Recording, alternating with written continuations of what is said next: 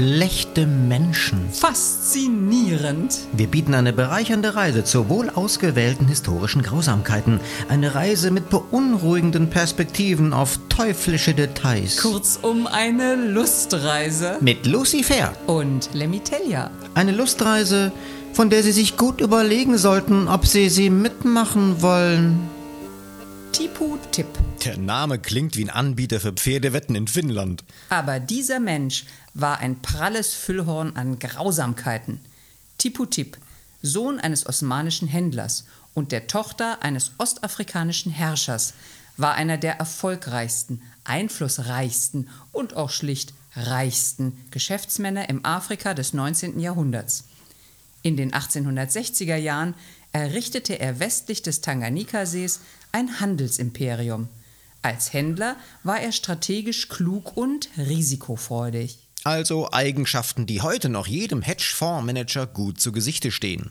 Hedgefonds, Finanzwirtschaft, das ist zwar in seinen Auswirkungen meistens böse, aber für unsere zweite Folge über schlechte Menschen müsste doch da ein bisschen mehr Grausames kommen. Geduld, es fließt noch genug Blut.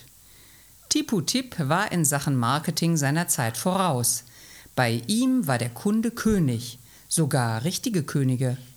Zur Befriedigung ihrer Wünsche nahm er aufwendige Reisen zur Warenbeschaffung auf sich. Also quasi wie Siemens, nur ist nicht überliefert, ob Tippo Tipp auch korrupt war. Sein Handelsgeschick machte ihn weit über sein Handelsimperium hinaus bekannt. In Europa schätzte man ihn sehr. Er hatte deshalb hervorragende Kontakte zu berühmten Forschungsreisenden und leitenden Kolonialbeamten. 1871 war Tiputip beim historischen Zusammentreffen von Stanley und Livingston zugegen. Und Stanley bezeichnete ihn als schwarzen Gentleman. Und das zu Kolonialzeiten. Alle Europäer, gerade maßgebliche Diplomaten, beschrieben ihn als äußerst zuvorkommend, gebildet und charismatisch. Er arbeitete für das belgische Königshaus und das Deutsche Reich bot ihm sogar eine Tätigkeit als Gouverneur einer Provinz im Westen Tanganikas an. Also liebten gleich mehrere Mächte den schwarzen Gentleman. Und das zu Kolonialzeiten. Also, ein charismatischer, freundlicher und überaus erfolgreicher Händler und Geschäftsmann mit Bildung, erlesenen Manieren und herausragenden Kontakten, der es aus afrikanisch-arabischer Herkunft in die oberste Liga der europäischen Forscher, Entdecker und Politiker brachte. Eine unfassbare Erfolgsgeschichte im 19. Jahrhundert. Und das zu Kolonialzeiten. Danke für den Hinweis. Heute besäße Tippu Tipp vermutlich einen englischen Fußballverein und würde gelegentlich mit der Queen Tee trinken. Man könnte sagen, alles tippitoppi bei Tippu Tipp. Hm, fällt Ihnen etwas auf, was wir noch nicht erwähnt haben? Richtig. Womit hat dieser charismatische Händler eigentlich gehandelt? Seine einzige und äußerst gewinnträchtige Handelsware Menschen. Oh. Er war einer der größten und erfolgreichsten Sklavenhändler Ostafrikas.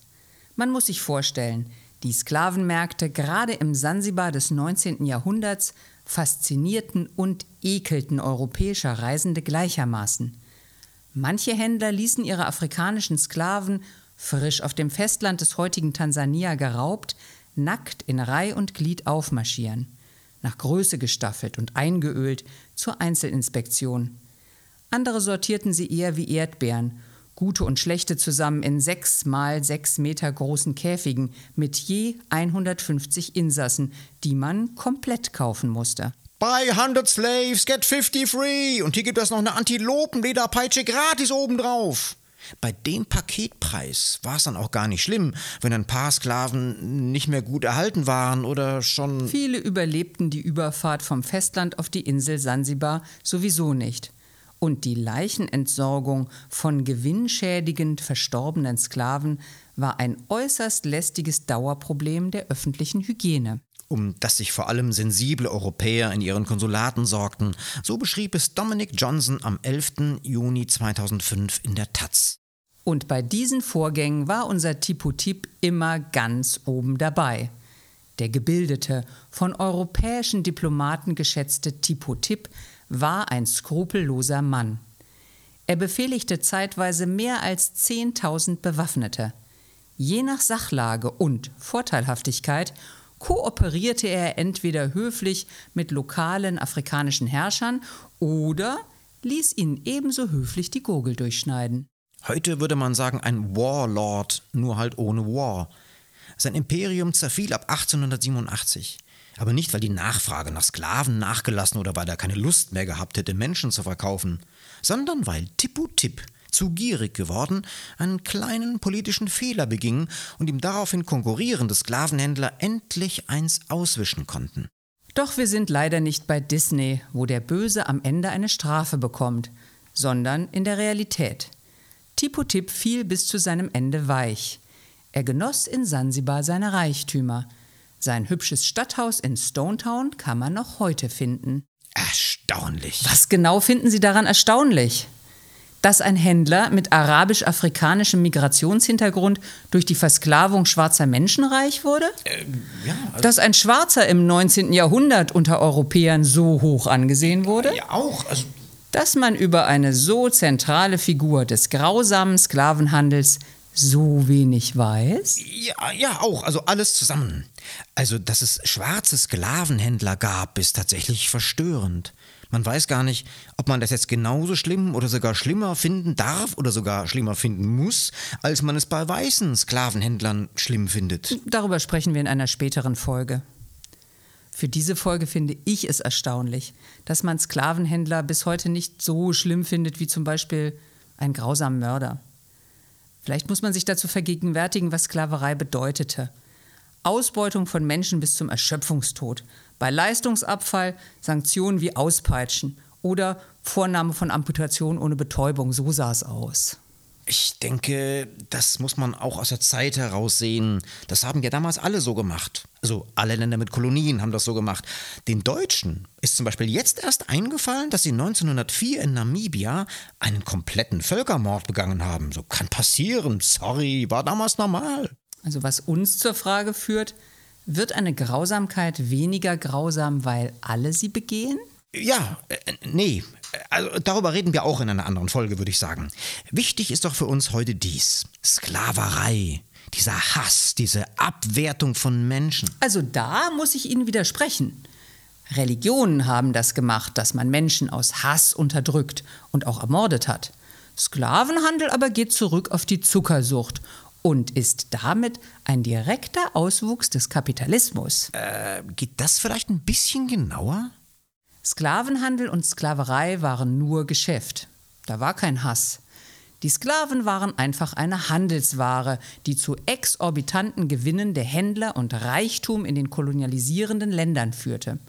Ja, man könnte sogar sagen, es ist eine der ganz großen kulturellen Leistungen des Kapitalismus dass man Menschen nicht mehr aus Hass oder religiöser Eiferei brutal unterdrückt, sondern ganz nüchtern und leidenschaftslos, ja, weil es halt Geld bringt.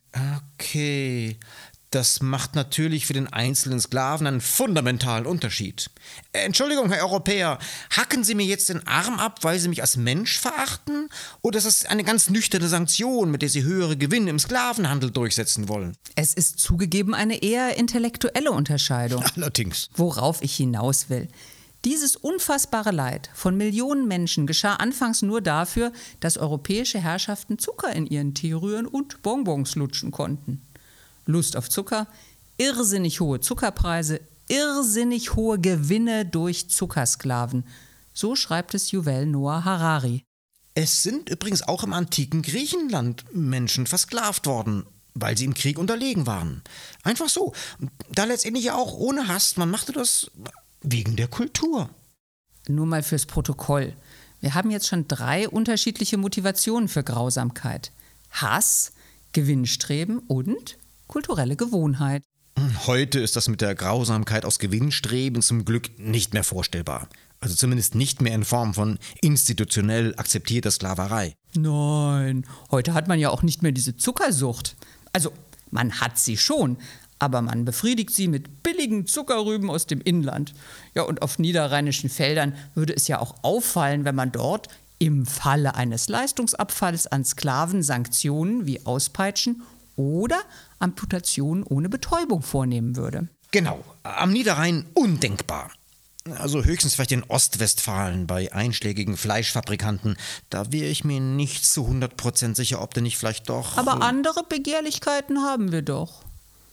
Zum Beispiel, waren Sie schon mal im Bordell, Herr Telja? Äh, das, ähm, das, trifft mich jetzt äh, ein bisschen unerwartet. Also wenn Sie so fragen, äh, mit 18 einmal ganz kurz, weil es hätte doof ausgesehen, wenn man jetzt damals nicht... Hm, Grausamkeit aus kultureller Gewohnheit. Ja, genau, aus kultureller Gewohnheit. Moment mal, hören Sie mal, ich bin einmal von entfernten und betrunkenen Bekannten in ein Bordell quasi mit reingezwungen worden. Liebe Lucifer, bei allem Respekt. Deswegen können Sie mich doch nicht mit Sklavenhändlern in einen Topf werfen. Nie, aber mit Sklavenkäufern. Weil Prostitution eine hemmungslose Entwürdigung, gewalttätige Unterdrückung und brutale Entrechtung von Frauen ist. Also hätte ich gewusst, dass Sie das so sehen, dann äh, hätte ich niemals Ihre Frage wahrheitsgemäß. Aber äh, das ist doch wirklich drüber.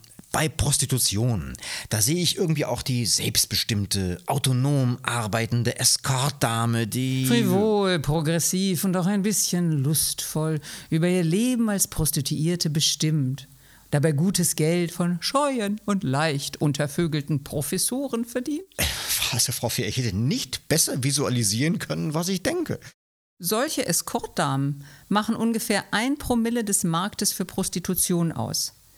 Sachkundige Ermittler und Sozialarbeiter schätzen auf solider Basis, 90 bis 95 Prozent der Prostituierten wollen dringend aussteigen. 70 Prozent sind durch diese Arbeit drogensüchtig oder depressiv. 95 Prozent der Prostituierten in Deutschland sind Ausländerinnen, überwiegend Osteuropäerinnen, die von verarmten Familien verkauft und mit Gewalt ins Geschäft gezwungen werden. Ah, und das mit der selbstständigen, frivolen Escortdame? Ist im Wesentlichen ein Narrativ der Bordellindustrie, das von möchtegern progressiven, noch möchtegern hafteren Sexualbefreiern nachgeplappert wird um die katastrophal frauenverachtende Gesetzeslage zur Prostitution in diesem Land zu rechtfertigen. Äh, Moment, Moment, das geht jetzt alles so schnell. Das muss man erstmal nachvollziehen. Ich dachte, wir reden hier locker und auch ein bisschen klug über Sklaverei. Und jetzt kommen Sie hier mit Ihrer Prostitution daher. Hm, warum wohl? Ach, da denke ich mal nach und ich hab's. Weil Prostitution eine Frau von Sklaverei ist und Prostitution bedeutet, genau wie Sklaverei, zwangsläufig Menschenhandel, also Frauenhandel.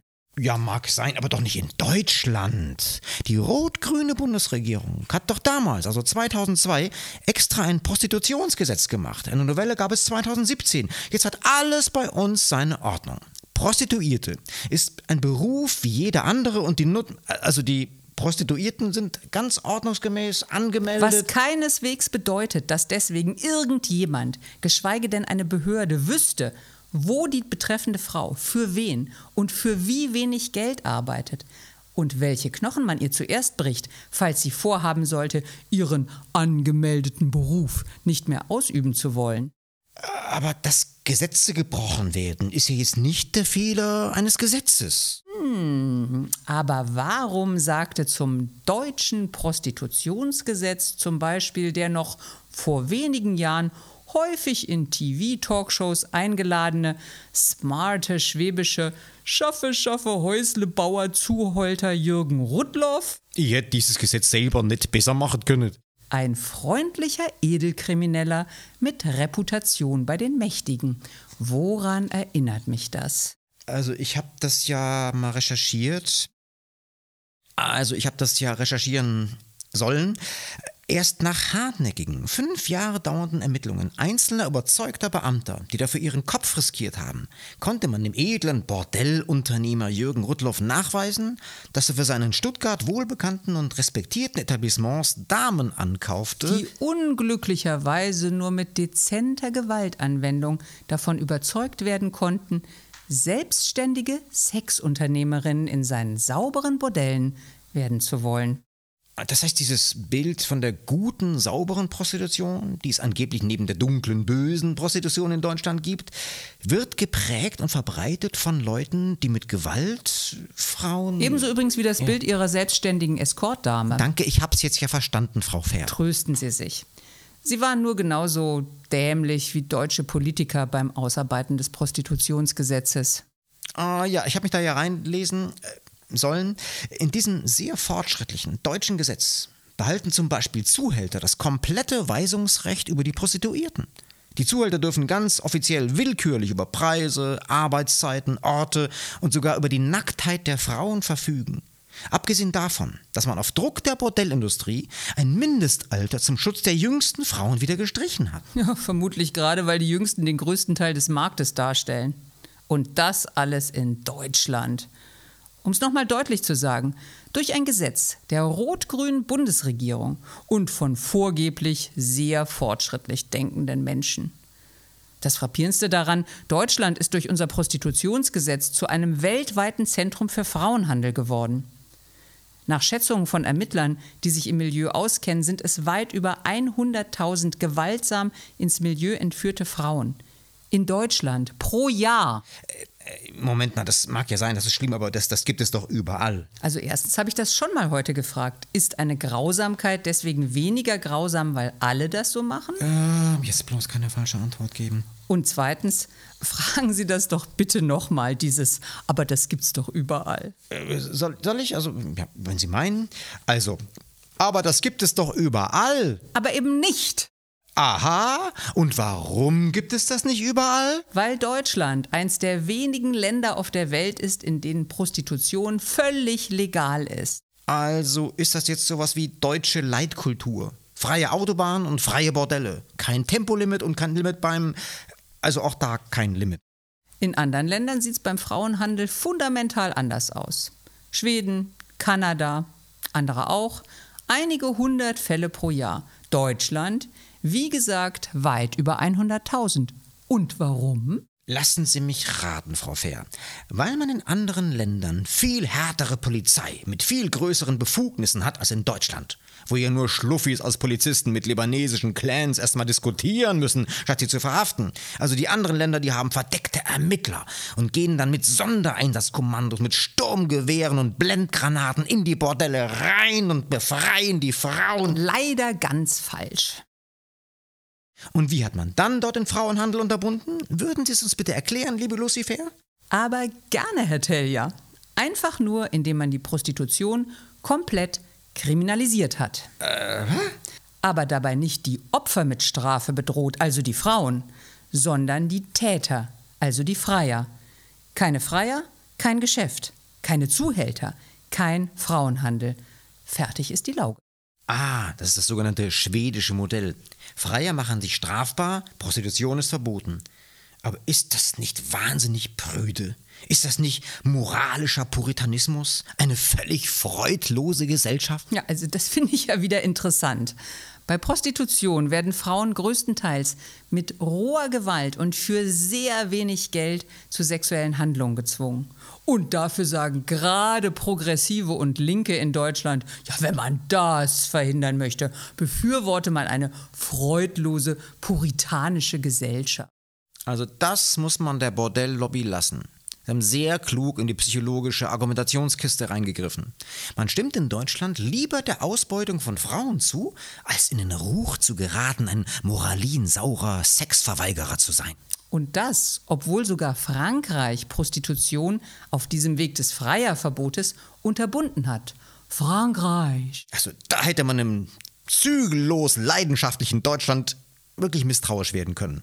Also gerade Hannover mit seinen von den Hells Angels kontrollierten fröhlichen Bordellen gilt ja als das lebensfrohe Brasilien Europas. Direkte Folge des freudlosen schwedischen Modells? Fast gar keine Frauensklaven mehr. Und das, obwohl die Schweden ja früher Wikinger waren. Die hatten ja sehr gerne Sklaven von ihren Beutezügen. Man sieht, man kann auch dazulernen. Geschichte ist kein Kontinuum. Das ist eine kaum zu unterschätzende Erkenntnis. Aber es gibt noch ein ganz anderes, ein ganz sachliches Argument gegen das Verbot von Freiertum und Prostitution. Und zwar, wenn man den Verkauf von Sex verbietet, dann taucht die Prostitution ab in die Illegalität. Na prima. Und damit schließt sich der Kreis zum Beginn unserer Folge. Also es ist ja dramaturgisch immer extrem wertvoll, am Ende einer Folge über schlechte Menschen irgendeinen Kreis zu schließen. Aber ich frage mich, was schließt sich da jetzt genau für einen Kreis? Wenden Sie das Argument mit dem Abtauchen der Prostitution in die Illegalität doch mal auf die Sklaverei an. Äh, okay, also ungefähr so. Wir dürfen Sklaverei nicht verbieten. Denn dann würden die Sklavenhändler in der Illegalität verborgen, die Sklaven. Wie haben Sie das vorhin so schön gesagt, Frau Fair? Im Falle eines Leistungsabfalles Sanktionen wie Auspeitschen oder Amputation ohne Betäubung unterziehen. Danke. Also sollten wir die Sklavenhändler lieber offen und legal. Sanktionen wie Auspeitschen oder Amputation ohne Betäubung vornehmen lassen. Genau, weil dann kann man das besser kontrollieren, dass sie das machen. Ich sehe ein, dass es Quatsch ist.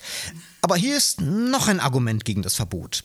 Prostitution schützt Familien, also Kinder und Frauen. Weil Männer brauchen das, Prostitution, um sich mal die Hörner abzustoßen.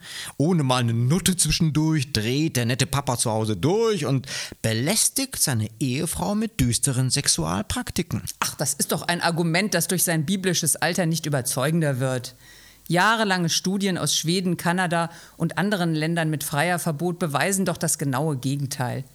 Männer werden ohne Prostitution nicht gewalttätiger, im Gegenteil rücksichtsvoller gegenüber Frauen. Okay, dieses Argument wiegt also etwa so schwer wie das mit der frivolen Escortdame. Fassen wir doch mal zusammen. Die deutsche Politik unterstützt einen Tipotip-esken Frauen-Sklavenhandel. Und dies, ganz nebenher, ist ein klarer Verstoß gegen mehrere internationale Abkommen, unter anderem gegen das UN-Abkommen zur Gleichstellung der Geschlechter. Es sind alles Abkommen, die Deutschland unterzeichnet hat, aber ignoriert. In all diesen Abkommen wird explizit die Kriminalisierung der Freier als einzig sinnvolle Maßnahme gegen Frauenhandel gefordert. Ebenso übrigens wie von zwei Dritteln des EU-Parlaments. Ja, man kann sagen, es wird äh, eng für die deutsche Politik. Wir hätten hier übrigens auch drei denkbare Motivationen für das Handeln der deutschen Politik bei Prostitution.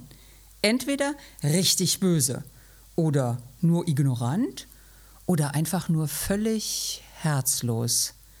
Wenn man weiß, was für unfassbares Leid in der Prostitution und im Handel mit Frauen steckt, dann kann man doch sagen, wissentliches Nichthandeln ist mit dem grausamen Handeln moralisch gleichzusetzen. Puh, schöne Grüße an die letzten Bundesregierungen. Insbesondere die Arbeits-, Frauen- und Wirtschaftsministerinnen sowie an die Kanzlerin. Und schöne Grüße an die kommende Bundesregierung. Sie haben's in der Hand. Und das ist gleich noch ein Zirkelschluss zum Beginn unserer Folge. Damals wie heute nimmt man das mit der Menschenhändlerei nicht als so grausam wahr, wie es eigentlich wirklich ist. Äh, wissen Sie, was ich jetzt gerade denke?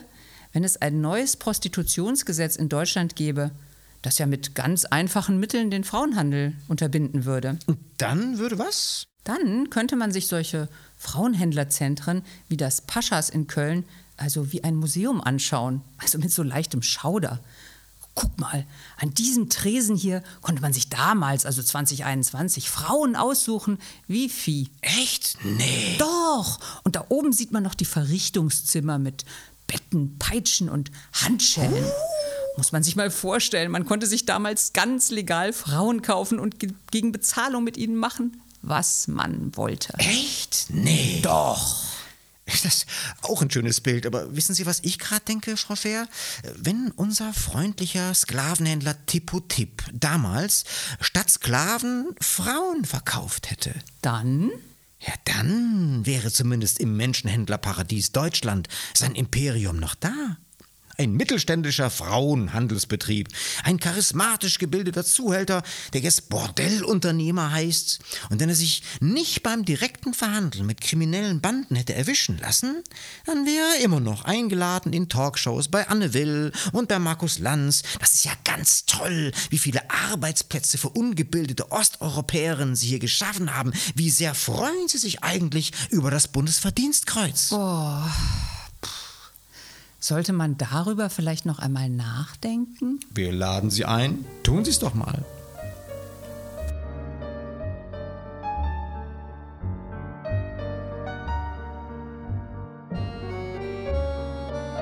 Beunruhigende Restgedanken noch.